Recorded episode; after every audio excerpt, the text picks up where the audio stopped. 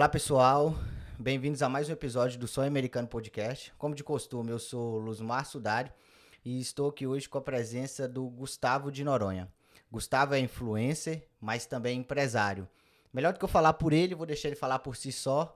Mas, Gustavo, seja muito bem-vindo. É um prazer recebê-lo aqui. Prazer Uma estar honra, aqui com você. Tá? Gustavo, é, para nós começarmos o nosso bate-papo, é, eu sei que hoje você está num palco onde você brilha muito, você tem muitos holofotes, mas antes de falar disso, de onde você está hoje, vamos começar falando um pouco sobre seus bastidores. E quando eu falo bastidores, Gustavo, é no que concerne a sua origem do Brasil, de onde você veio, o que, que você fazia por lá? Eu sou natural de Belo Horizonte, nasci em Belo Horizonte. Sim. Antes de vir para os Estados Unidos, eu morava em Betim, morava com meus pais. E no Brasil eu trabalhava com enfermagem. Uhum. Eu era enfermeiro e quando a decisão de de vir para cá foi uma coisa um pouco conturbada, eu diria. Foi uma coisa que, tipo, eu não, não sabia muito se era isso que eu queria. Eu me vi meio que com 31 anos de idade, com uma empresa falida no Brasil, trabalhando muito para poder conseguir, tipo, pagar a dívida da empresa e ir morando com os meus pais. E eu não estava satisfeito com aquela situação e decidi tentar algo novo. Não sabia ainda o que eu queria naquele momento. Uhum. Então, naquele momento, eu achei que talvez eu poderia encontrar algo diferente para fazer no próprio Brasil. Então, eu comecei a ir para a tentar curso superior. Uhum. Então, eu, eu queria meio que sair da enfermagem e fui tentar estudar direito. Uhum. Aí eu fiz dois períodos de direito, mas vi que ia demorar muito, não era o que eu queria. Tava, tava, tava buscando uma solução rápida, mas que talvez eu não sabia o que era. E aí eu mudei o curso para psicologia. Sim. E aí comecei a estudar psicologia. E depois eu consegui uma vaga para medicina. Uhum. E aí quando eu consegui a vaga para medicina foi na mesma época que eu tentei o visto para os Estados Unidos. Sim. E entre a, a entrar na faculdade de novo, estudar mais né, anos e anos, eu decidi vir para cá para ver o que aconteceria. Eu vim aberto, eu não vim com uma intenção em mente, tipo, eu vou e vou ficar e tal. Não, eu vim bem aberto, tipo, o que acontecer, o que for para ser meu vai ser. Entendi. Antes de chegar nessa decisão que você chegou de vir para cá, é, você teve uma trajetória no Brasil. Uhum. Vamos supor ali, depois que você saiu do ensino médio, até, você falou que veio para cá com 30, uhum. até seus 30 anos. Como foi essa, traje essa trajetória? Você teve uma empresa, você, você, passou por muitos cursos, né? Eu sempre tive essa, essa coisa meio de querer empreender, sem muito saber o que eu estava fazendo, uhum. mas eu era daquela pessoa de arriscar. Então, nesse período, né, eu me formei em enfermagem em 2009. Eu era bem novo, devia ter uns 23 anos. E aí, depois disso, eu tive a oportunidade de fazer um mestrado na Argentina. Uhum. E aí, eu fiz um mestrado, mas eu vi que eu não queria ir para a área de docência, porque eu era tímido. Sim. Eu era muito tímido na frente de câmera, na frente Nem parece hoje em dia, né? pois é, eu era muito tímido. Então, quando eu me vi naquela situação, né, de ter que estar tá na frente, eu falei, ah, eu fiz o mestrado, mas vou deixar ele aqui, se em algum momento eu Se precisar. precisar, eu tenho, né?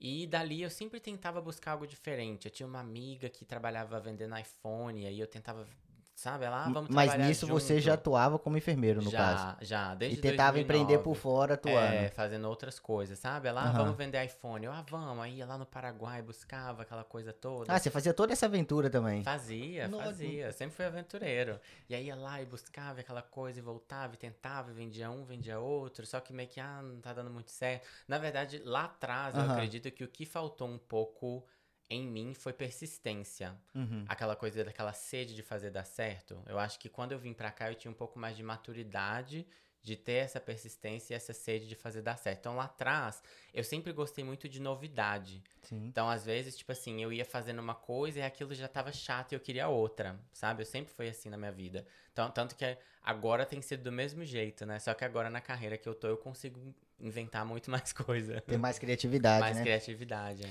E assim, você tava lá atuando como enfermeiro e depois que você terminou o seu mestrado de, de enfermagem, que você começou o direito? Não, é, aí eu fui, eu te, tive uma empresa de cuidador de idosos, onde eu contratava os cuidadores para poder tomar conta dos pacientes em casa. Entendi. Você era o chefe e, e, é, repassava é, o, dono, o, serviço. Isso, uhum. repassava o serviço para os cuidadores. E aí tinha o pessoal que me ajudava e tudo. E foi essa empresa por um, acredito que uns dois anos, mais ou menos. Só que aí é aquela coisa que o medo de crescer, né? Chegou uhum. um momento que talvez eu conseguiria. Eu, eu tive uma reunião, tava próximo de conseguir. Se eu quisesse, eu teria conseguido, eu acho, um contrato com a Unimed. Nossa, era, um, aí era uma coisa grande, né? E era uma Porque a coisa Unimed que- era no Brasil inteiro, É, assim, de é. conhecimento, de... Então, era uma coisa que eu ia sair, tipo, de 5, 10 pacientes pra 200. Nossa senhora. E aí eu falei, não, não tô preparado pra isso. Aí, só que aqui, aquele, se eu tivesse pego, eu acho, aquele contrato, eu teria, talvez, eu estaria bem hoje, eu diria. O que, que você acha que te faltou naquele momento? Não sei te explicar. Eu acho que talvez experiência, maturidade, Faltou. poder, tipo, ter coragem de ir lá Porque e você fazer. tinha experiência, né? Já era uma coisa que você estava acostumado Era a uma fazer. coisa que eu tava Já era sua acostumado, mas não em grande escala. E eu acho que naquele momento era, era difícil pra mim conseguir é, Gerenciar as pessoas. gerenciar as pessoas no sentido de De compromisso. escala. é difícil você- as pessoas terem compromisso lá. Tipo, eu via que, por exemplo, problema que era cotidiano. O plantão terminava às sete da noite Aham. e aí a pessoa que ia chegar, ela precisava esperar. A, a- a que- que estava Tava- no plantão precisava esperar a outra pra cobri-la. cobrir, aham. E aí a pessoa às vezes simplesmente ia embora, deu minha hora, eu vou embora e deixava o paciente sozinho. Então, Nossa. porque naquele momento eu tava lidando com um cuidador de idoso. Eu acho que Sim. são, são duas é, profissões diferentes, o cuidador e o técnico, né? A Unimed eu demandaria técnico de enfermagem, não cuidador. Mas eu acredito que talvez eles teriam um pouco mais de responsabilidade do que o cuidador, porque eu, eu trabalhava com o cuidador. Entendi. E o cuidador, tipo. Como eu vou explicar? Ele não, não tinha essa, essa maturidade, eu acho, do técnico e da De responsabilidade. ter a responsabilidade, É. né? De encarar aquele de forma 100% profissional, né? É, é, então, tipo, essa, essa, acho que essa falha de, de, de, de comunicação, essa coisa do técnico e do cuidador acabou, tipo, me assustando e eu não querendo pegar a coisa em grande escala. Foi aí que você decidiu que não ia continuar com isso? Quando veio essa proposta ou você ainda é, continuou? Não, ainda continuei um, po, um, algum, um período, né, trabalhando com Uhum. cuidadores. E aí depois eu vi que foi, foi desencantando e perdi cliente. Aí depois eu não tava conseguindo mais captar cliente. Aí foi até eu desistir da empresa. Aí você desistiu da empresa, mas continuou trabalhando como, Como enfermeiro. como técnico de enfermagem. Eu era E- enfermeiro de curso superior. Continuei trabalhando tá, como entendi. enfermeiro é, lá no Brasil. E, tipo, meio que pra pagar a dívida da empresa. Aí eu comecei a ter, Hum. tipo, três empregos no Brasil. Aí eu continuei trabalhando. Não usei o mestrado que eu fiz pra nada. E aí, naquele momento, eu comecei a ir atrás de algo novo. Tipo, o que eu vou fazer agora, né? Que eu me vi naquela situação, a empresa falida e tal. E o que eu ia fazer a partir daquele momento. Aí que eu fui buscar. Talvez a- achei que a solução talvez estivesse em outro curso superior, né? A gente sempre busca, tipo, a A- próxima. A, próxima, a próxima etapa. Foi aí que você decidiu fazer direito. Foi aí que eu decidi fazer Mas, direito. mas por que direito? Direito, engraçado que direito foi o primeiro vestibular que eu prestei na vida, foi pra direito. Sério? É, com 18, 18 anos, anos. É, meu primeiro vestibular foi pra direito. Eu achava engraçado que eu era tímido, não conseguia falar em queria público, mas eu advogar. queria fazer direito, é, não sei porquê. Mas você tinha. É, você já tinha escutado falar ou tinha afinidade? Por quê? Hum, hum. É, eu achava legal, não sei se te explicar, tipo, um motivo, sabe? Não tem um motivo específico. né? específico, não, não, achava legal, achava, não sei se é aquela coisa do status do advogado, e advogado do no médico. Brasil, né? É, então, tipo, Engen- Você, é, você é no Brasil, engenheiro, advogado ou médico? É, então acho que era um pouco disso, Disso. sabe? Que eu buscava. E assim. Aí você entrou e perdeu o encanto. Eu entrei, não é que eu perdi o encanto, é porque eu vi que ia demorar muito, sabe? Eu achava, tipo assim... E já não tinha mais aquela coisa de quando você começou lá com 18, né? É, Você exatamente. já tinha passado por várias Por várias experiências de vida. E você não experiências. queria per- Começar não é perder de novo, tempo, né? Mas Sem saber se ia dar certo. sem, sem ter 100% de certeza. É, porque era, é exatamente essa sensação, né? Tipo, eu estudei dois períodos e aí eu me vi tendo que fazer, sei lá, mais oito períodos, sem saber se eu ia passar em tudo, sem saber se ia dar certo. Eu ainda tinha que fazer prova de OAB. E aí, se eu quisesse fazer concurso, ainda tinha que estudar pra Pra concurso. concurso. Então, tipo, ficou uma coisa, tipo, longo. Parece que sem fim, né? É, uma coisa longa. E eu falava, "Hum, acho que não é aqui o caminho. Mas aí ainda tentei ir pra outro curso de psicologia. Aham. Que aí eu falei, pensei comigo, né? A psicologia talvez tenha coisa mais de, de atender, né? De, de empreender, vamos Eu- falar assim. E acabou que também eu desisti. Eu acho que quando você escolheu psicologia, parece que remetia um pouco mais ao que você fazia com a enfermagem, que era atender pessoas. É, exatamente. Pode ser essa alusão que você fez. É, exatamente. E aí você desistiu da psicologia também. Desistiu Desisti, não, né? Deixou pra é, trás. Eu fiz um período e falei, ah, não é isso que eu quero ainda. Aí você passou para medicina. Aí eu consegui uma bolsa, um, uma transferência de um FIES para Aham. medicina. E aí, naquele momento, na- foi na mesma hora que eu, foi na mesmo, no mesmo momento que eu tentei o visto para os Estados Unidos. Aí você já tinha conseguido o visto. Não, ainda não, mas eu tava, tipo, os dois ao mesmo tempo, entendeu? Aí quando eu consegui o visto, eu falei, ah, não vou fazer nada, vou, pra, vou pros Estados Unidos. E quando você decidiu vir pra cá, você já tinha conhecido aqui? Você já, você já tinha escutado, ouviu é, falar Eu, o quê na daqui? verdade, quando, eu- quando eu tomei a decisão de sair do Brasil, eu não sabia pra onde eu ia. Uhum, Eu tinha um valor muito grande comigo que eu queria morar legalmente. uhum. Então eu não sabia como eu faria, não falava nada de inglês. Nada, nada, nada? Nada, zero, zero. E e- esse era como era um valor que eu tinha, eu comecei a pesquisar Uhum. os lugares que davam essa opção de validar o diploma da enfermagem. Então eu vi que o Canadá tinha um programa para enfermeiros, a Irlanda tinha um e os Estados Unidos também. Uhum. Então eu fiquei entre os três, tipo, para onde eu vou? Então eu comecei a buscar conhecidos. Tinha uma amiga que tinha morado no Canadá e ela acabou me falando da experiência dela, mas ela já não estava lá mais. Uhum. É, Eu acabei em um grupo de Facebook conhecendo um menino que morava na Irlanda, que Uhum. fazia um intercâmbio lá. Mas aqui nos Estados Unidos eu conhecia pessoas que não tinham uma proximidade, mas que eram vizinhos meus. Tipo, eu não via há 15 anos, estão aqui há 15 anos, mas eram vizinhos e se dispuseram a me ajudar naquele primeiro momento ali da chegada. E, e quando você chegou aqui, foram eles que te receberam? Foram eles que me receberam. Então você não veio a cega, você já veio com pelo menos um local pra você ficar. Quando você chegou, chegou em Isso. qual lugar aqui? Eu cheguei em Winthrop, É aqui em Massachusetts? é, perto do aeroporto. Entendi. E quando você chegou aqui, você tinha uma expectativa na sua cabeça que você tinha criado lá no Brasil, antes, porque você nunca tinha vindo aqui antes, né? Você Nunca já tinha tinha ido da vindo. Argentina e no Paraguai, né? É, no Paraguai, Uruguai, Já tava bem Chile. viajado ali na América Latina. né? já, já tinha E pra cá nunca, né? Pra esse lado. não. Então você criou uma expectativa. Tipo assim, ah, o sonho americano, o que, que eu vou fazer lá e tudo mais. Quando você chegou aqui, pisou aqui, aí teve seus primeiros dias, como é que foi o confronto dessa realidade que você deparou aqui com a expectativa que você criou para si? Eu não sei explicar a expectativa. Eu, na verdade, como eu te falei, eu não vim com tanta expectativa porque eu não sabia se eu ia ficar aqui ou não. Uhum. Porque se desse errado, eu tinha minha profissão lá no Brasil, E você voltava. que eu voltava pro Brasil, né? Então eu vim pra cá com a intenção de, como eles falam aí os Nutellas, né? Aprender inglês. Uhum. Eu não vim pra cá pra ganhar dinheiro, eu não vim pra cá pra ficar rico, eu vim pra cá com esse intuito de aprender inglês, validar meu diploma, se tu conseguisse, e morar aqui legalmente. Aham. Então não tinha uma coisa tipo. N- Não acho que eu criei na minha cabeça uma fantasia de uma coisa, sabe? De outro mundo, entendeu? Entendi. E nos seus primeiros passos aqui, quais foram eles? Você chegou, O- você eu, foi procurar que, trabalho? eu acho que os primeiros passos, eles são. Eles dependem muito de quem te ajuda, né? Uhum, Eu acho que eles que te guiam e te mostram o caminho que eles sabem fazer. Uhum. Então foi o que aconteceu comigo. Quando eu cheguei aqui, me inseriram no sistema de imigração ilegal. Me trataram como se eu tivesse uma dívida enorme. Uhum. Que me colocaram em dois empregos. Me colocaram assim, né? Me falaram que o certo era aquilo. Uhum. Então, que eu tinha que trabalhar em dois trabalhos e que eu tinha que. Sabe que, que o, a hora era pouca, então que eu tinha que fazer 16 horas e não sei o que e tal. E eu fui fazendo aquilo. Porque foi o que me falaram que era certo. Eu não conhecia outra pessoa pra me dar nenhuma dica. Nenhum outro tipo de orientação. Nenhum outro tipo de orientação. Então, aquela, no início, aquela orientação foi a, a, a única que eu tive. Então, na minha visão, aquilo era a única coisa que tinha pra fazer. Uhum. Só que aí, de- mesmo na, eh, naquele momento, eu estudava e comecei a estudar inglês e comecei a aprender inglês. Por conta própria. Por conta própria. Eu Uhum. não tinha tempo de ir em lugar nenhum, que eu trabalhava. E você trabalhava com o quê quando você chegou? Quando eu cheguei, eu Seu fui primeiro serviço foi qual? na pintura. Pintura? Nunca mais voltei. eu fui um dia. Só um dia? Só um dia. E falo, não, isso não, é pra mim, vou não tô Porque o pessoal faz sacanagem, né? Aham. Tipo, ele me colocou pra No subir alto. em cima do telhado, sem nada de segurança, no primeiro dia. Aí você não voltou mais. Não, porque eu, não- eu tenho medo de altura. E aí você foi fazer o quê?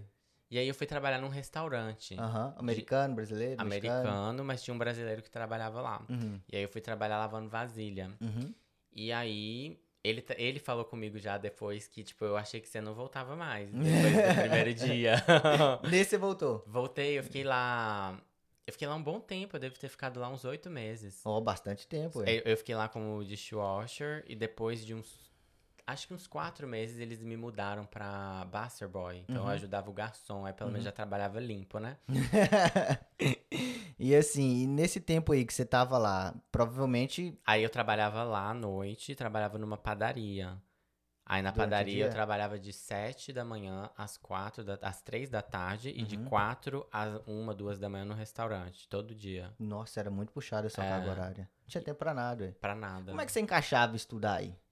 A hora que eu chegava em casa, Aham. domingo, e dentro do carro, a hora que eu tava dirigindo entre um trabalho e outro. O que que te levou a essa decisão? Não, eu tenho que estudar e eu tenho que fazer esse Porque na, sacrifício. na minha cabeça eu sabia que era a única coisa que ia me tirar dali.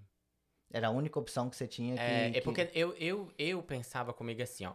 Eu, isso aqui é provisório, Uhum. eu não vou ficar aqui pra sempre, mas Uhum. só eu consigo me, me, me tirar tirar desse lugar. É, então, como que eu vou conseguir? Eu acredito que através do aprendizado de inglês eu consiga sair daqui. Porque eu- na minha cabeça, né, eu não queria voltar, mas eu queria fazer dar certo. Então, como, como a minha vida no Brasil não era ruim, eu cheguei aqui com, com essa mentalidade. Tipo, a minha vida tem que ser melhor do que era no Brasil. Que se for Uhum. pior, eu volto pra lá e continuo trabalhando no que eu fazia. Nesse momento, assim, você falou que já tava oito, ficou oito meses lá na. no Nesses dois trabalhos. Nesses né? dois trabalhos. É, qual foi o momento que você decidiu, assim, mesmo nesse trabalho, que você decidiu pra si, não, eu não vou voltar pro Brasil, eu vou continuar aqui e vou fazer dar certo? O que, que te levou a tomar essa decisão? Porque você, como você acabou de falar, você tinha uma vida melhor, entre aspas, melhor do que que você tava levando aqui no Brasil, né? Uhum, em, uhum. conceito, assim, profissional. Uhum. O que, que te levou a essa decisão de falar assim, não, vou continuar aqui, eu vou tentar aqui, porque eu vi um aqui, alguma coisa que eu possa conquistar, não sei. O que, que te levou a fazer isso? Eu acho que um- a, a gente acaba se vislumbrando um pouco com Uhum. o- a- como as coisas aqui são mais acessíveis do que no Brasil, né? Então eu vi no. Quando eu tava aqui uns cinco meses, quatro, eu não sabia se eu voltava ou se eu ia ficar aqui. E aí naquele momento eu não queria ficar ilegalmente, como eu te falei. Uhum. Só que eu não sabia que existia uma possibilidade, por exemplo, de mudar o status do visto para estudante. Sim. E aí quando eu descobri aquilo, eu falei, ah, eu vou ficando, vou ficar mais tempo. Então eu vou tentar ficar até ver se em algum momento vai dar certo, mas eu vou tentar ficar aqui o máximo que eu conseguir, porque a gente acaba se acostumando mesmo com aquilo que a gente Com tá vivendo, com aquele ciclo, né? Então nesse momento eu acho que foi o que eu pensei, falei, eu vou tentar o máximo que eu conseguir e, e tentar juntar uma grana que seja, porque eu gastei pra vir, né? Uhum. Então nem que seja tipo um apartamento eu quero levar daqui. Pra Pensei não- mais ou menos isso. Entendi. E, e assim, oito meses, você tava na dishwash, você resolveu sair. E você resolveu sair por quê? Na verdade, naquele momento, é... E você tava na padaria também. Eu tava nos dois, eu pontuar. saí dos dois ao mesmo tempo. Aham, É, eu consegui entrar pro Uber. entendi. E aí no Uber, tipo, tava. Foi uma fase ótima, que tava todo mundo fazendo Uber, eu acho, e eu consegui também entrar e fazer. E aí eu larguei mão de tudo que eu tava trabalhando e fui ficar por conta do Uber. No Uber, assim, você vislumbrava o quê? Um retorno maior, uma liberdade? Eu que acho que que, liberdade, que o Uber, entre aspas, é aquela coisa que você não tem patrão. Aham. E sempre foi o que eu busquei pra mim. Tipo, eu não quero trabalhar pra ninguém. Então, tipo, naquele momento eu falei, peraí, eu acho que aqui eu pelo menos posso.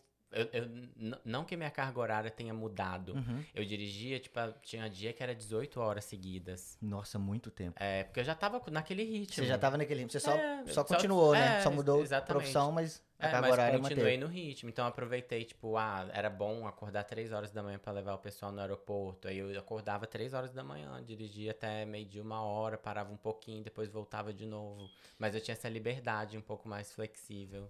De não Já- ter que. Tá respondendo a a pessoa, a patrão, né? É, No caso. É, E assim, e o inglês você continuava ali, estudando. continuava. E você ficou no Uber por quanto tempo fazendo Uber? Eu fiquei no Uber. Na verdade, eu nunca fiz só, tipo, Uber. Eu sempre, eu tentava fazer tudo. Uhum. Eu, eu sou meio que... Não sei explicar, mas eu quero fazer tudo ao mesmo tempo. então, quando eu tava aqui uns quatro meses, mais Aham. ou menos, eu fui no hospital a primeira vez. Aham. E aí, quando eu cheguei no hospital, eu vi uma pessoa lá... Vi não, né? Eu tive que solicitar um intérprete. E aí, a pessoa fez a tradução pelo telefone. E eu achei aquilo mó legal. Aí, eu já tracei na minha cabeça um plano. Falei, então, antes de eu ser enfermeiro, porque eu ser enfermeiro pode ser que demore. Então, Uhum. eu posso ser aquilo. Intérprete. Então, vou estudar inglês para poder conseguir ser aquilo. E aquilo ficou na minha cabeça. E aí, eu estudava mesmo, bastante e tal. E aí, quando eu cheguei, que foi fazer o Uber e tal, cheguei não, né? Depois que eu comecei a fazer Uber, eu trabalhei com Uber, com delivery, eu olhei idoso em casa, trabalhei fazendo compra de supermercado, tudo que, que Uhum. aparecia eu queria fazer pra ver que, o, o que que eu ia gostar mais, né? Que eu sou daquele meio que de- quer experimentar e fazer de tudo. E depois que eu tava no Uber, mais ou menos, acho que um ano e pouco, eu comecei a trabalhar como intérprete. Mas de onde surgiu essa, essa, essa vaga de inter, intérprete? Você estava trabalhando com Uber, era, um, era uma realidade que você vivia ali, né? Inserida uhum. no meio do, de, de motorista e tudo mais. E você falou que a sua lanterna, o seu mindset acendeu quando você chegou aqui com quatro meses que você viu essa oportunidade de trabalhar como intérprete. Mas como você foi atrás dessa oportunidade? Porque talvez tem pessoas que estejam nos ouvindo que também quer ter uma oportunidade dessa. Como é que você encontrou a sua? Então, na verdade, a oportunidade veio até mim. Olha. É, aí, no, num momento que eu precisei de um intérprete para ir comigo na minha entrevista de green card, quando eu me casei, a pessoa que saiu de lá comigo, que foi lá comigo, ela me convidou para trabalhar com ela naquele momento. Olha. Então, tipo, pode ser. Porque foi assim, ó. Quando eu fui pra fazer a minha entrevista, uhum. eu que preenchi a documentação. Quando eu me casei, eu não contratei um advogado para fazer a documentação, uhum. eu mesmo que fiz. E aí eu assinei a documentação errada. Hum. Eu assinei que eu lia e entendia inglês e que eu não precisava de um intérprete. Então, quando Entendi. chegou lá na entrevista com o intérprete, é, a pessoa entrou comigo, mas é, o agente da imigração falou assim: você não pode usar intérprete, porque você assinou aqui, então você precisa falar comigo. Aí eu sabia falar, mas eu tinha medo. Mas nisso você já tava um pouco de domínio do inglês, então. Não, já, é, eu já sabia falar, mas ah, eu tá. tinha medo. Uhum. Aí eu falei, tá, eu falo com você, não tem problema. E aí ela sentou do lado, e aí eu fui fazendo a entrevista assim com ele, pá, uhum. pá, pá, pá, pá, pá, pá, pá, tudo em inglês. E ela vendo aquilo, entendeu? Aí quando eu saí de lá, ela falou comigo que sempre ela precisava de alguém para poder é, ir quando ela não podia, tal, que ela ia começar a me mandar, uhum. né, trabalho. Só que aí eu, eu tinha medo, uhum. eu não tinha segurança. Então eu decidi buscar um curso de intérprete uhum. para entender o que era ser intérprete. Uhum. E aí, a partir daí, a agência que eu fiz o curso começou a me dar é, trabalho. E aí eu fazia trabalho para agência, consegui uma licença aqui no estado de notário público. Uhum. E aí eu traduzia documento para advogado. E tinha a minha empresinha de intérprete, que eu prestava serviço para essa escola que eu estudei e prestava serviço também para outras pessoas em particular. Pra, pra... Mas particular. Uhum. Eu não traba... Ah, só, só essa empresa que eu estudei que me contratou que eu fazia para eles algumas vezes, mas a maioria era particular. É, na questão desse curso que você fez de intérprete, é acessível para qualquer um? Tem que ter muitos requisitos para participar? Como é que funciona? Não, é acessível. Qualquer um pode é, se inscrever. Se você fala fazer... inglês, é, exatamente. Como, como eu fazia já o legal, eu uhum. fazia o intérprete na área legal, né? Uhum. Que era na imigração, ia em cliente com advogado. Então, lá nessa escola eu resolvi fazer o medical. Uhum. Que aí eu aprendi o vocabulário medical para uhum. poder conseguir, tipo, expandir. Tá vendo minha cabeça de querer fazer duas coisas ao mesmo, mesmo tempo? tempo. E, e, e, assim, nessa área que você começou a atuar, qual foi a maior dificuldade que você enfrentou no início? Qual como foi? intérprete? Porque você falou que tinha um, um, um medo. Você, você começou a perder esse medo, esse foi, medo. No, foi, no, foi no curso de intérprete, no caso? Não, foi fazendo. Foi fazendo? Foi fazendo. Então, essa... Porque eu sou daquela pessoa que eu me coloco na situação, uhum. mesmo que eu considere ela de risco. Então, tipo, quando a primeira, a quando me destravou mesmo uhum. foi quando me, me fui fazer uma entrevista de imigração. E aí, quando chegou lá na entrevista, não tinha nada a ver com o que eu imaginava. Porque normalmente é, a entrevista é sobre casamento, né? uhum. Então, o, a pessoa que estava sendo entrevistada, ela tinha sido presa, deportada, e aí veio de novo. E aí é, é, o agente da imigração começou a perguntar tudo sobre a prisão do ICE, não sei o que, hum. menos do casamento. No. E era, tipo, um dos meus primeiros trabalhos. E aí, quando eu vi que eu fiz aquilo, eu falei, porra, agora eu faço qualquer coisa. E você saiu foda. fino daquilo ali? Sim. Não, mas também te deu uma autoconfiança ali Demais. depois daquilo ali, né? Quebrou qualquer barreira que quebrou, você tinha, né? Quebrou, Eu falei, sou foda, a hora que eu acabei de fazer. e dali pra frente só deslanchou? Só deslanchou, porque veio a coragem, né? O que eu precisava, né? E isso aí nós estamos falando de qual ano, você lembra? Isso, Dois... nós estamos falando de 2019. Por... Foi antes 2019, da pandemia? Foi antes da pandemia. Na pandemia eu trabalhei de enfermeiro. Ah, você voltou a trabalhar. De... Ah, você não voltou, não. Aqui você nunca.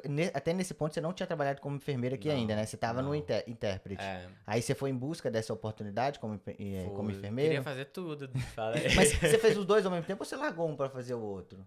Mas aí olha a minha cabeça. Ah. O que que eu fazia? Quando eu ia, tipo assim, quando eu precisava ir como intérprete, Uhum. eu ia, porque dependia de mim. Uhum. Mas para, por exemplo, traduzir documento, Você delegava. eu delegava, eu só assinava. Aí Eu Entendi. pagava alguém lá do Brasil pra fazer pra mim. Então eu Entendi. recebia, a pessoa recebia. Todos os dois ficavam felizes, Felizes. eu assinava e pronto. E- Aí quando eu fui trabalhar no na enfermagem, Uhum. eu diminui muito o trabalho de intérprete, porque aí já não tinha como eu eu fazer.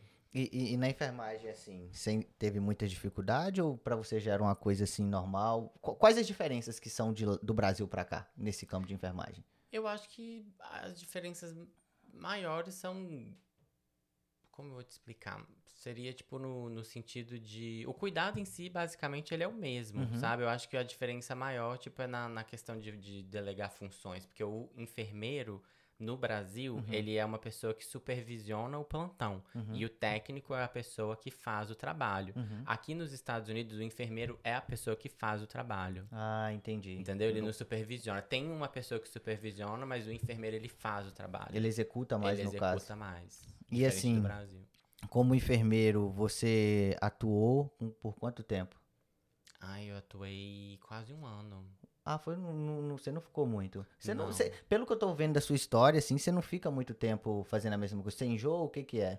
Você gosta de experimentar outra coisa Não nova? é, porque na- aí o que que aconteceu? Ou, Lá atrás, o que aconteceu? Ou o quê? não, é porque eu ia falar assim, ou porque vai surgindo uma oportunidade atrás da outra, você quer pegar tudo. Eu acho que é um pouco isso. eu acho que é um pouco isso. Vai aparecendo e eu, pensa nossa, assim, nossa, esse é mais isso aqui. legal. Não, vou fazer isso aqui agora. Nossa, agora é mais legal. Eu gosto de novidade. Aham. Eu acho que a gente, como ser humano, a maioria das pessoas gostam de novidade. E o que, que aconteceu? É, como surgiu essa coisa de ir pro lado da internet? Aham. Quando eu vi que eu fiz tudo aquilo que eu queria fazer em três anos, eu cheguei aqui, era nada. Nada. E aí, em três anos, eu fiz tudo que eu queria. Tudo que eu me dispus a fazer, eu fiz em três anos. Aí eu falei, eu não posso ficar calado. Eu tenho que contar isso pra alguém. Na, na minha cabeça, o que, que aconteceu? O pessoal que me recebeu lá atrás, não Uhum. eles em si, mas, tipo, algumas pessoas do ciclo falaram que, tipo assim, que eu não ia conseguir. Uhum. E isso é uma coisa que me motiva muito. Uhum. Tipo assim, não vou conseguir, você acha? Então assiste. Não é assim que funciona. É, assiste, assiste. E aí, isso me motivou a ir pra internet, de certa forma, contar a minha história. Então, até esse ponto, você não atuava na internet ainda. Não, morrer de vergonha. Então, até nesse. Até na enfermagem. Até não na, fui, na não. enfermagem aqui nos Estados Unidos, você não atuava na internet. Não, Foi, foi nisso aí, né, né, nesse mindset que você teve aí, de levar a mensagem para as pessoas de que elas poderiam fazer diferente do que geralmente a- as pessoas que da chegam aqui estão acostumadas a é fazer aqui. imposta. Foi nisso que você resolveu levar sua voz para a internet. Foi com essa motivação. Foi, foi E, co- com e- essa e como é que foi esse primeiro contato, assim? Como você começou? Você já tinha um Instagram? O que que era que você fez? Foi pra fazer stories? Então, Foi- eu tinha, e aí eu comecei a fazer. O que aconteceu? Eu comecei Uhum. a fazer stories, mas eu ainda tinha vergonha, muita. Porque Uhum. no início é só conhecido, né? E eles ficam fazendo graça, e não sei o que e tal. e eu morria de vergonha. E aí, o que, que aconteceu? É, nesse. E aí eu comecei a gravar é, pouquíssimos stories. Uhum, Mas eu comecei a perceber que existia algo pra me falar sobre, uhum, que era a pandemia. uhum, A pandemia tava começando. uhum. No Brasil não tinha muita informação a respeito e eu estava trabalhando na linha de frente aqui nos Estados Unidos. Então eu comecei a falar sobre isso. Então eu comecei a mostrar como que era o teste do Covid, porque lá no Brasil o povo não sabia ainda que não, nem existia Uhum. teste lá. Então a- eu aproveitei aquilo. E aí começou a aparecer pessoas. E aí uma pessoa veio e quis conversar comigo, fazer uma live, uma jornalista. Uhum. Aí veio uma outra e falou assim: Ah, que você tá trabalhando na linha de frente, a Rádio Tatiaia quer te entrevistar. Aí veio é, uma outra que tava procurando alguém, não sei o que, e me deu pra poder dar entrevista na Veja. E eu falei, gente, tá ficando legal esse negócio. Ali você já tinha quebrado essa coisa de vergonha, então, no caso, né? Não, ainda tinha. Não, você ainda tinha, falava timidamente, então. Falava timidamente. Tipo, a da Veja foi escrita, né? A da rádio eu gravei mais ou menos ali, mas tava fazendo, entendeu? Aí foi até o momento que eu fiz uma, um vídeo Hum, com um youtuber daqui dos Estados Unidos, que ele tem um canal grande. uhum. E aí eu falei pra ele, você não, não, quer contar a minha história? Aí ele, mas que história, né? Aí eu fui e, e contei pra ele Aham. como que era, o que, que eu tinha feito e tal. Aí ele, não, vamos sim. Aí ele se dispôs, foi lá na minha casa, a gente fez o vídeo. E aí daquele vídeo, tipo, começou a chegar gente no meu Instagram sem parar. Sério? É, E- tipo, em um dia chegou, tipo, 5 mil pessoas. Nossa, muita gente. E aí as pessoas chegaram no meu Instagram com a seguinte pergunta. Ah. Como você aprendeu inglês? Ah, então, por exemplo, você estava dando informação sobre a pandemia, É. a área ali de enfermagem, de saúde e tudo É. mais, e as pessoas chegou te fazendo esse questionamento de como você aprendeu a falar inglês. É. Talvez foi o que mais Por chamou a causa- eu- atenção é, no delas, né? No Exato. vídeo, por- pelo curto Pelo prazo curto que você prazo. aprendeu. Exatamente. Aí foi a pergunta que me fizeram. Aí eu falei, peraí, talvez tenha algo aqui que eu possa ajudá-los. Então eu falei, aí eu comecei a prometer eles. Falei, ah, eu Uhum. vou fazer um vídeo explicando, mas eu tinha vergonha. Uhum. Então, esse primeiro vídeo demorou semanas pra sair, tipo, explicando como que eu aprendi inglês. E o vídeo ficou péssimo, mas eu coloquei assim mesmo. Porque eu não tinha, eu não tinha desenvoltura. Você tava começando, Eu né? tava como, tudo, como é começando. tudo no começo, né? É, como tudo tem um começo, eu não tinha nenhuma desenvoltura. E, e, assim, você colocou esse vídeo e essa pergunta continuou na sua cabeça, pelo visto, né? Porque foi daí que surgiu a ideia de você desenvolver o curso de inglês? Foi daí que veio a ideia de desenvolver um curso de E- e- inglês. e como é eu que- pensei que eu poderia ajudar as pessoas com isso. E como é que foi esse percurso aí, dessa primeira pergunta que você recebeu, que as pessoas estavam chegando no seu Instagram? Pra você era tudo muito novo, né? Não tinha nada a ver com o que você tava acostumado ali, né? Como você falou, eu, você era eu era tímido. perdido, não sabia o que eu tava fazendo. Aí, tipo assim, eu comecei a, a pensar. Comecei a tentar querer entender sobre empreender na internet, Uhum. como funcionava e tudo. Aí eu vi que tinha algumas pessoas que tinham, tipo, um e-book. E vendia aquele e-book, tipo, barato. Uhum. Ou trocava o e-book pelo e-mail da pessoa e tal. Eu falei, já sei, eu quero ter um e-book. Aí eu comecei a escrever um e-book. Uhum. Aí eu escrevi. Foi a primeira coisa que eu tive na internet, foi um e-book Entendi. de que chama os sete segredos da fluência, que é como a pessoa, como eu fiz, né, Pra Aham. poder aprender inglês e tal.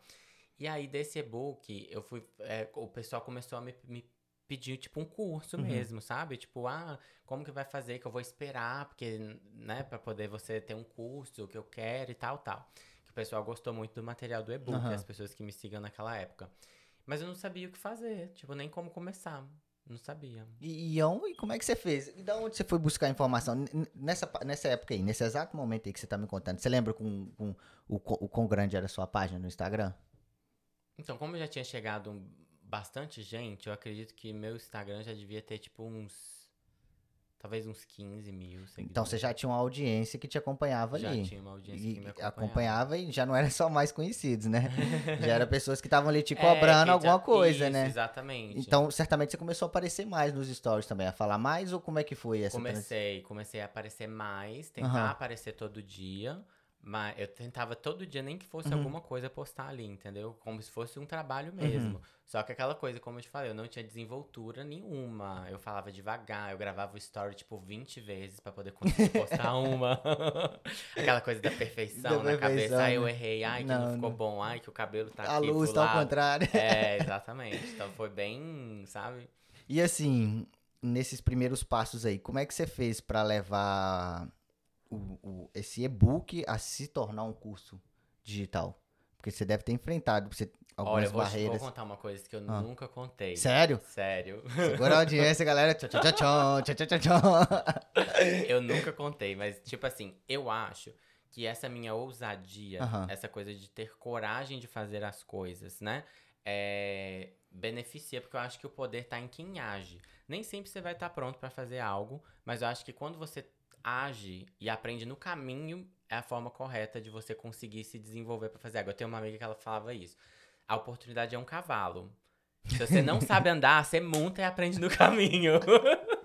e aí eu, ficava, eu fiquei com isso na cabeça. Eu, tá bom, é um cavalo. É um cavalo. E veio, o cavalo veio.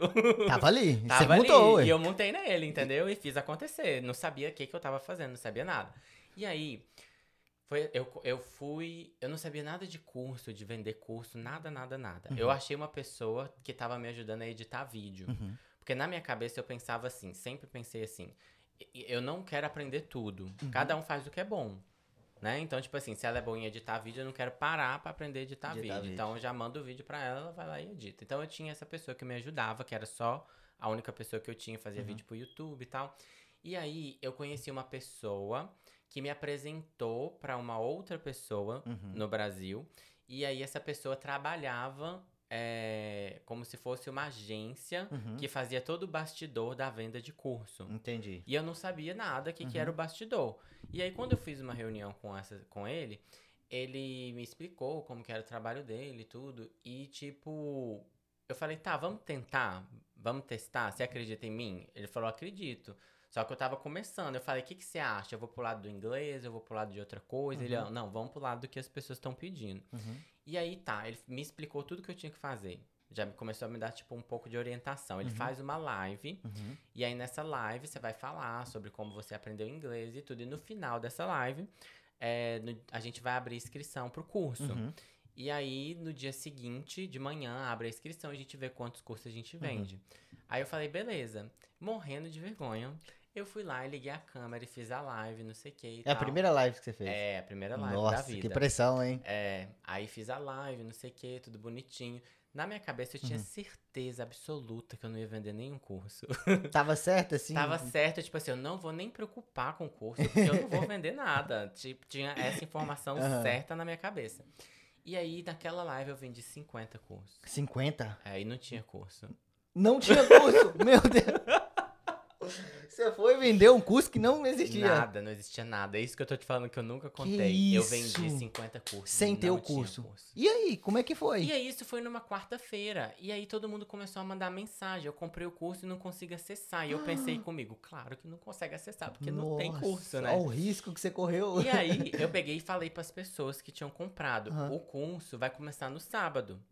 Nossa, três e aí, dias. o que, que eu fiz? Eu peguei quinta e sexta e sábado uhum. para poder ver o que, que eu ia fazer. Porque eu não tinha nem, nem programado. Tipo, aula 1, aula 2, eu não sabia nada. Porque eu tinha certeza que não ia vender. E aí eu fiquei aqueles três dias tentando ver o que, que eu ia fazer. Só que, como eu te falei, eu não tinha desenvoltura nenhuma uhum. na câmera. Zero, zero, zero. Aí o que, que eu fiz?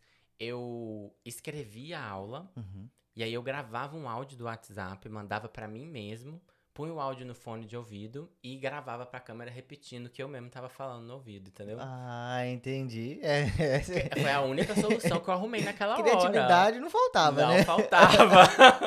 Nossa senhora. Foi a única solução que eu arrumei, porque eu não sabia, tipo, eu não tinha uhum. desenvoltura para fazer um vídeo, nenhuma, nenhuma, nenhuma.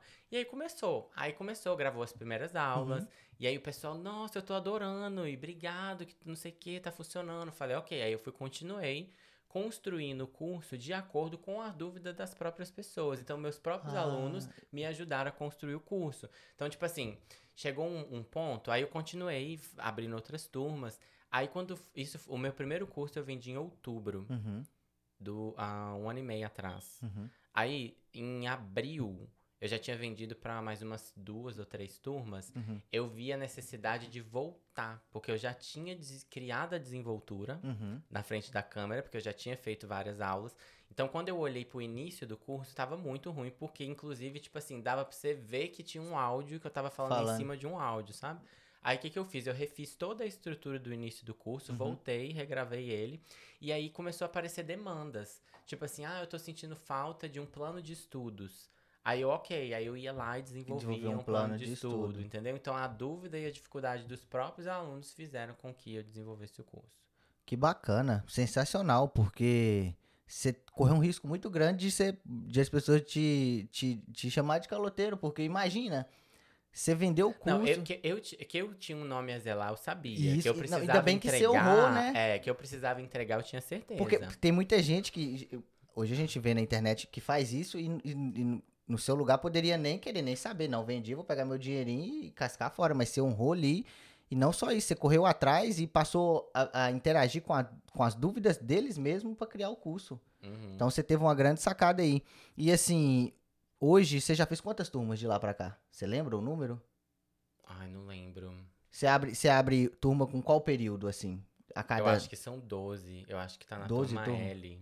E tipo assim, e, você vê, e vê que isso tem crescido? Como é que tá é, o acompanhamento? Tem crescido. Hoje eu já tô com um pouquinho mais de 2 mil alunos. É porque hoje o Instagram é bem maior do que aqueles 15 mil, 15, 15 mil seguidores que você tinha é, lá naquela época, né? É, eu tenho mais então, de Então hoje você tem uma, uma audiência alunos. maior. Você já tem mais de 2 mil alunos. É. Então você cresceu bastante. É. Então é vidas que você está impactando aí. E, e, qual tem sido o feedback deles em relação ao curso? Muito positivo. Muito positivo? Muito positivo. E assim, você tem planos futuro pro curso? Como é que, como é que tem sido o Gustavo no curso? Então, Você o... tem atualizado o curso? Como é, que, como, é, como é, que é que funciona o curso hoje? Para as pessoas que alguns já vão conhecer, né? Como é seu curso, mas para quem não conhece ainda. Então, meu curso eu sempre tento atualizar. Então, uhum. cada vez eu tenho uma ideia e aí essa ideia diferente eu vou lá e coloco no curso. Então, uhum. por exemplo, o curso é, tinha lá quando eu, quando eu consegui finalizar o grosso, uhum. que foi mais ou menos umas 200 e tipo, umas 230 aulas. Uhum. Nossa, é muita aula, hein? É. Deu trabalho, hein? Nossa, que eu diga. Mais ou menos umas 230, eu acho que é o grosso. Uhum. Então, quando eu finalizei o grosso, eu falei, tá, agora eu vou precisar só, tipo, colocar mais coisas, tipo, florear. Uhum. Aí, o que, que aconteceu? Eu tive uma ideia, uma ideia não, eu, eu consegui, foi uma ideia, um jeito de fazer com que as pessoas aprendessem as mil frases mais usadas no inglês em três meses. Uhum. E aí eu falei, isso é super interessante, vai contribuir muito para o aprendizado deles. Então eu peguei aquilo e coloquei dentro do curso. Uhum. E aí eu arrumei um jeito deles crescerem o vocabulário, uhum. mais junto com as aulas que já tinha. Aí eu e peguei e coloquei aquilo dentro do curso. E aí agora eu tive um, um é uma ideia também, de tipo assim, de, de, eu vejo que falta, tipo, diálogo. Uhum. E aí agora eu comecei a colocar lá diálogo. Aí eu comecei a colocar também música. Então, tipo, eu vou colocando tudo, toda ideia que vem, tá cê sempre vai, atualizando. Vai, e, e, as pessoas que.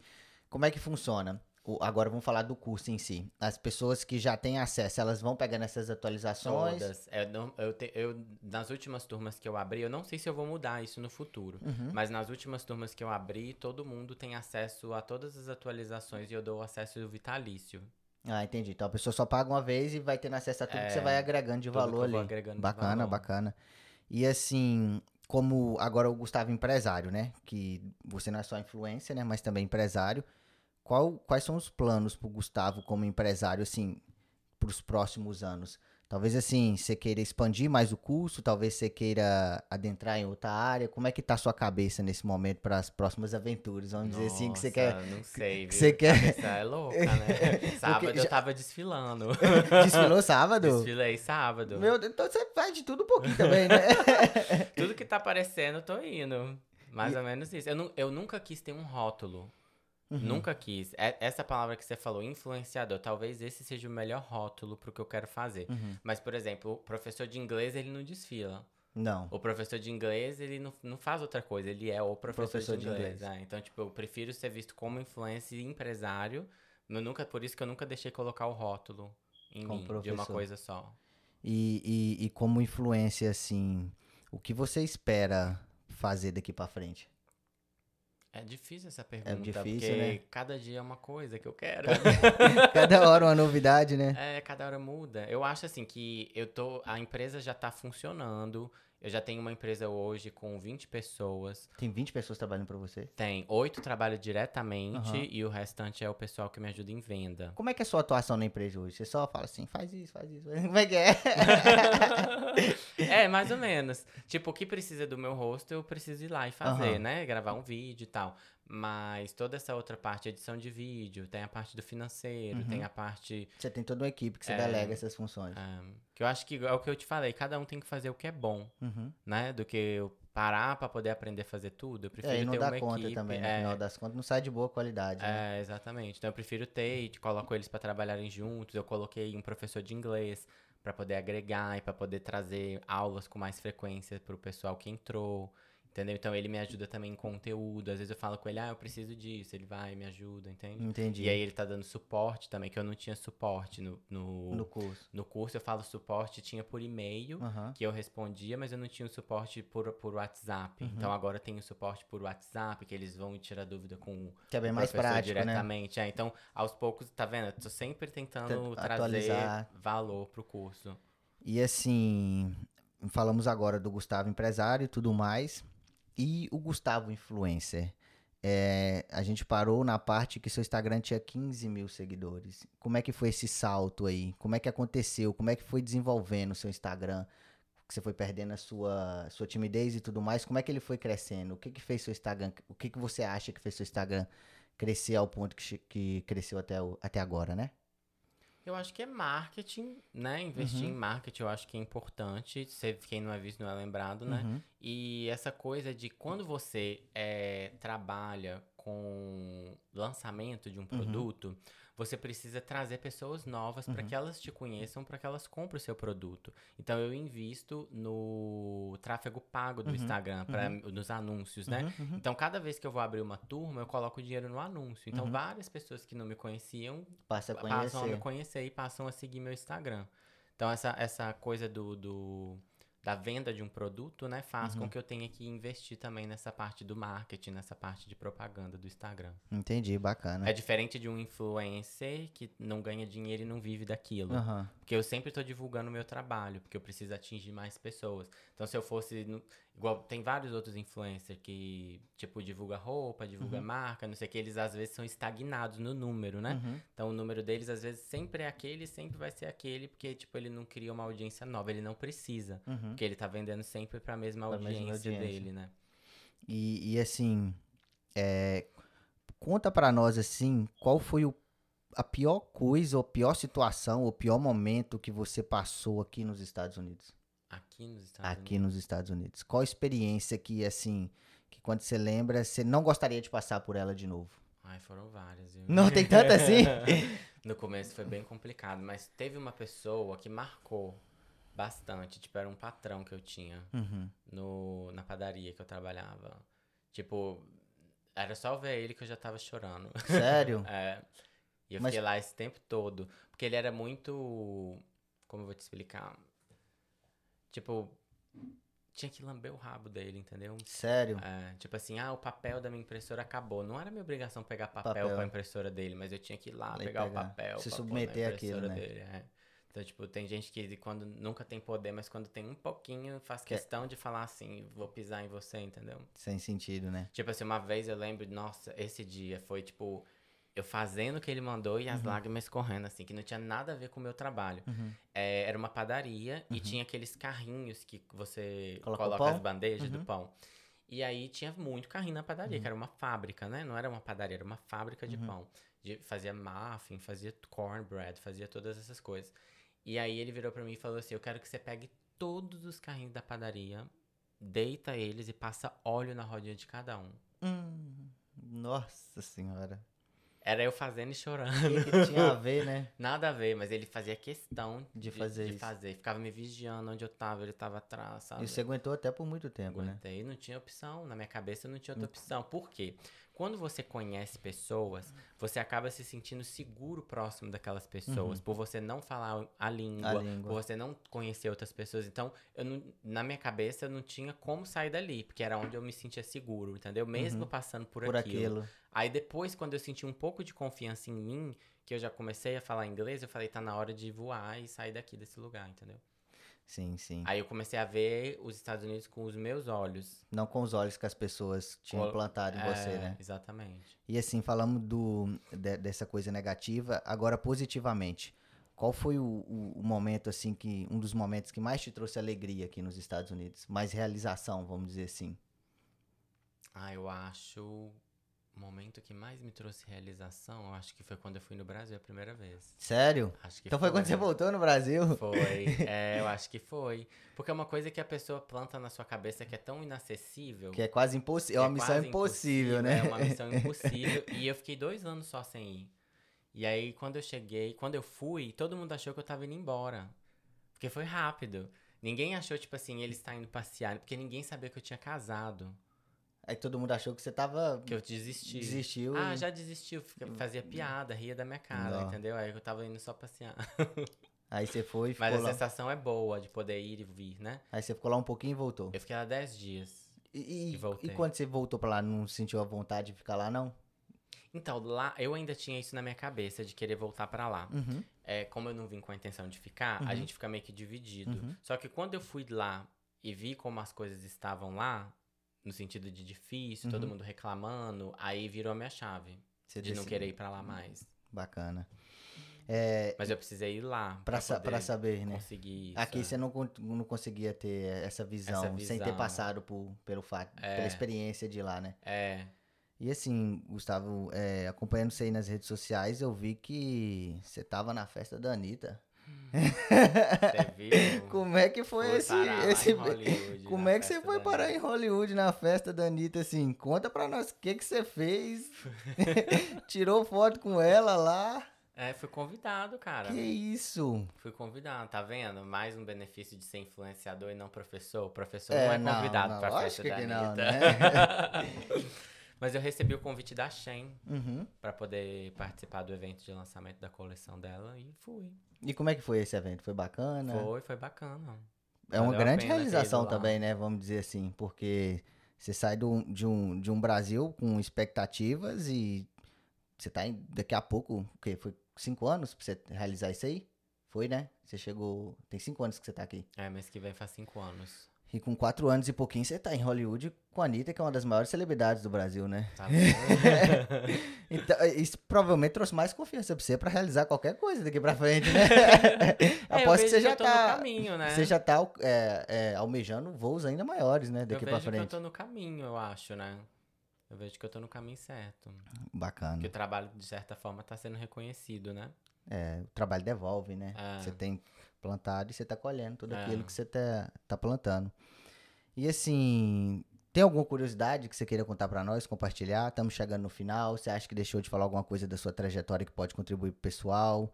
Alguma coisa pode ser do ramo de influência ou pode ser do, do ramo de de, de empresário ou pode ser das aventuras mesmo que, que você faz aí, das inovações que você tem? Eu acho que é legal as pessoas aprenderem, né, a ter essa mentalidade que aqui nos Estados Unidos você vai fazer o que você quiser, você vai chegar onde você quiser, desde que você esteja comprometido com o seu sucesso.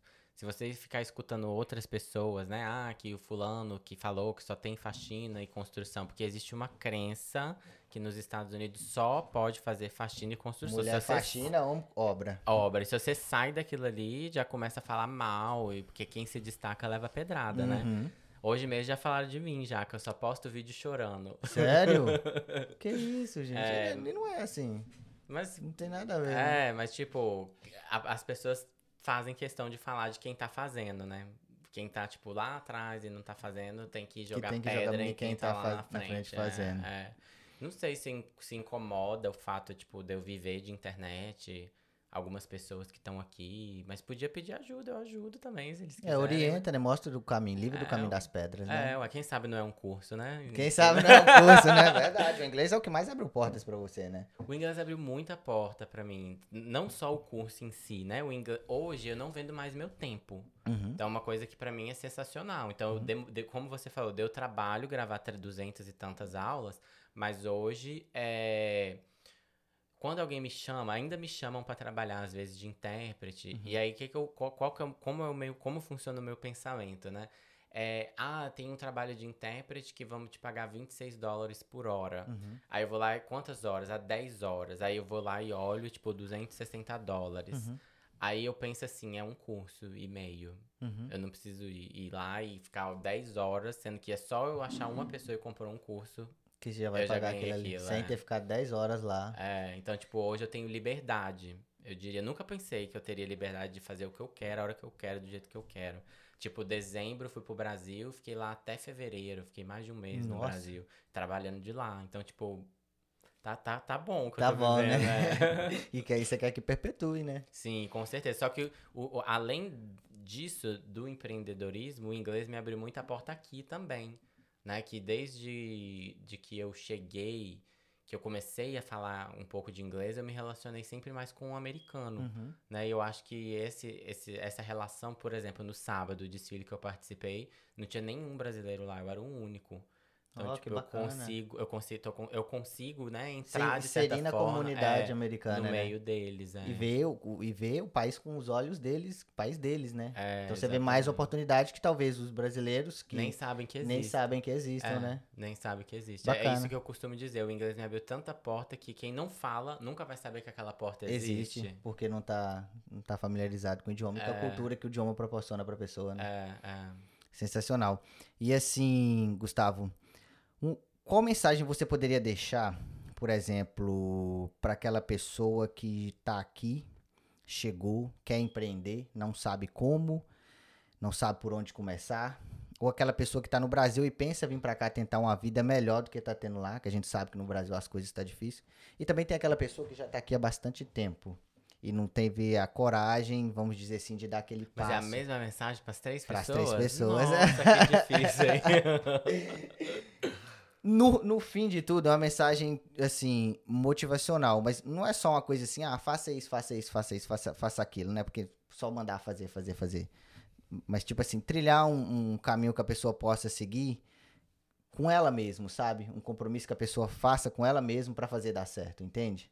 É, eu acho que depois que eu aprendi um pouco sobre essa questão de foco, uhum. né? De você focar no que você quer e esquecer tudo. Porque as pessoas, elas têm o hábito, às vezes, de, de falar que não tem tempo, ah, que não aprendi inglês porque eu trabalho muito, ou porque isso e aquilo. Se tem uma coisa que ninguém vai fazer, é a sua parte né? A sua parte ninguém vai fazer e ninguém vai vir mandar você fazer aquilo. Uhum. Sua mãe não vai vir falar, olha, Já você é. tem que fazer isso, né? Então, tipo, eu vejo que eu quis aprender inglês lá atrás. Uhum. E lá atrás, eu trabalhando 16 a 18 horas por dia, eu consegui fazer aquilo porque eu me propus e eu tinha um objetivo. Eu acho que quando você tem um objetivo, você sabe onde você quer chegar. O meu objetivo era, eu quero ser enfermeiro nos Estados Unidos, eu vou me legalizar, que a minha intenção era através da enfermagem. Uhum. É, então, eu tinha aquilo como um porquê, né, bem definido, e aquilo fez com que eu alcançasse, né, o, o meu objetivo, mas o foco. Então, qual, qual, era o meu foco? É, tinha um amigo meu que ele me chamava direto, ah, vamos sair esse fim de semana, vamos fazer isso, não sei o que, eu não ia em lugar nenhum. Porque eu tava estudando. Eu sabia o que eu queria fazer, sabe? Eu você abri tinha mão. sua prioridade. É, né? eu tinha minha prioridade. Então eu abri mão. Então a escolha tá na sua mão. O que, que você tá escolhendo? Você está escolhendo ver novela na hora de sua folga Netflix. ou você está escolhendo estudar algo que vai fazer você crescer como pessoa? Que a sua parte ninguém vai fazer. Eu, esse menino, inclusive, ele nunca mais me chamou para sair. Ele falou: Mas você é muito chato, você só quer ficar estudando, você não quer fazer nada. Aí eu: Não, mas eu tô focado no que eu tô fazendo. E aí ele parou de me chamar para fazer as coisas. Não. Porque eu fiquei chato. Porque realmente. É, você fez... tem que aprender a falar não. Você tem que aprender a ter um foco e desagradar a outra pessoa e se agradar. Escolher você, no caso. Né? É, onde você quer chegar? O que, que é prioridade para você? É fazer o que você quer para você ou fazer o que a o outra que agrada pessoa a outra quer? pessoa. É. E assim, Gustavo, estamos chegando no final. Mas antes de a gente encerrar, eu queria que você explicasse para as pessoas como elas fazem para poder participar do seu curso, onde é quando você abre turma, você tem turma aberta sempre onde elas acham isso, que informação que você poderia dar para as pessoas que despertaram interesse em fazer o curso que você disponibiliza? Então, atualmente, atualmente, né, eu abro turma, não tem uma data certa. Uhum. Tipo, eu não posso falar, tipo, ah, eu abro todo mês ou de uhum. dois em dois meses. Eu não tenho uma data certa. É, hoje, se a pessoa quiser comprar o curso, não tem vaga, não uhum. tem turma aberta. Então, uhum. só porque quando eu abro uma turma, normalmente eu dou uma atenção exclusiva, uhum. né? Então tem todo um, um trabalho, também, né? me requer tempo. Então, é, nesse momento, eu trabalho nesse formato uhum. de, de abrir turma, normalmente a cada dois meses. Uhum. Normalmente eu aviso no meu Instagram. Uhum. Qual é o seu Instagram para as pessoas que talvez não conheçam? É arroba Gustavo de Noronha. Então, uhum. normalmente eu aviso no meu Instagram quando eu vou abrir turma nova do curso de inglês. Não sei se eu vou mudar esse formato, uhum. se eu vou com começar a vender talvez da hora que a pessoa chega lá. Uhum. Mas atualmente eu trabalho nesse formato de abrir turma, normalmente a cada dois meses. Entendi. Então, só as pessoas te acompanharem aí no seu Instagram, que elas vão estar tá por dentro. Que elas vão estar por dentro de quando tiver ab abrir turma. turma. Você sempre tá lá avisando, faz lançamento, sim, tudo direitinho, né? Sim, sim. Bacana. O Gustavo, muito obrigado por você ter disponibilizado. Sei que você não vende mais seu tempo, como você acabou de dizer, mas ter disponibilizado seu tempo aqui para compartilhar um pouquinho da sua história, né? Que o intuito do, do podcast aqui é levar para as pessoas justamente essa mensagem que você carregou na sua vida, de buscar oportunidade de, de fazer acontecer, né? De criar oportunidade. Isso. Você criou muitas oportunidades, você, eu acho que você foi muito criativo naquilo que você se propôs a fazer, você sempre estava querendo agarrar as coisas, pelo menos tentar, né? E descobrir que se não fosse para você, mas tentando, né? Não deixar a oportunidade, não deixar o cavalo passar o cavalo sozinho. Não, vou no cavalo. Vou se voltar, der certo, né? se eu cair, beleza, mas eu fui no cavalo. Alguma coisa eu vou voltar de lá. E, a assim, vida é para quem tem coragem, Para né? quem tem coragem, para quem quer fazer acontecer, né? Porque, por exemplo, a porta pode até bater na sua. É, a, a oportunidade pode até bater na sua porta, mas eu sei que tem que virar a maçaneta, né? Uhum. E se você não pegar a oportunidade, outro pega. Com certeza. E a oportunidade não volta, porque já tá com o outro.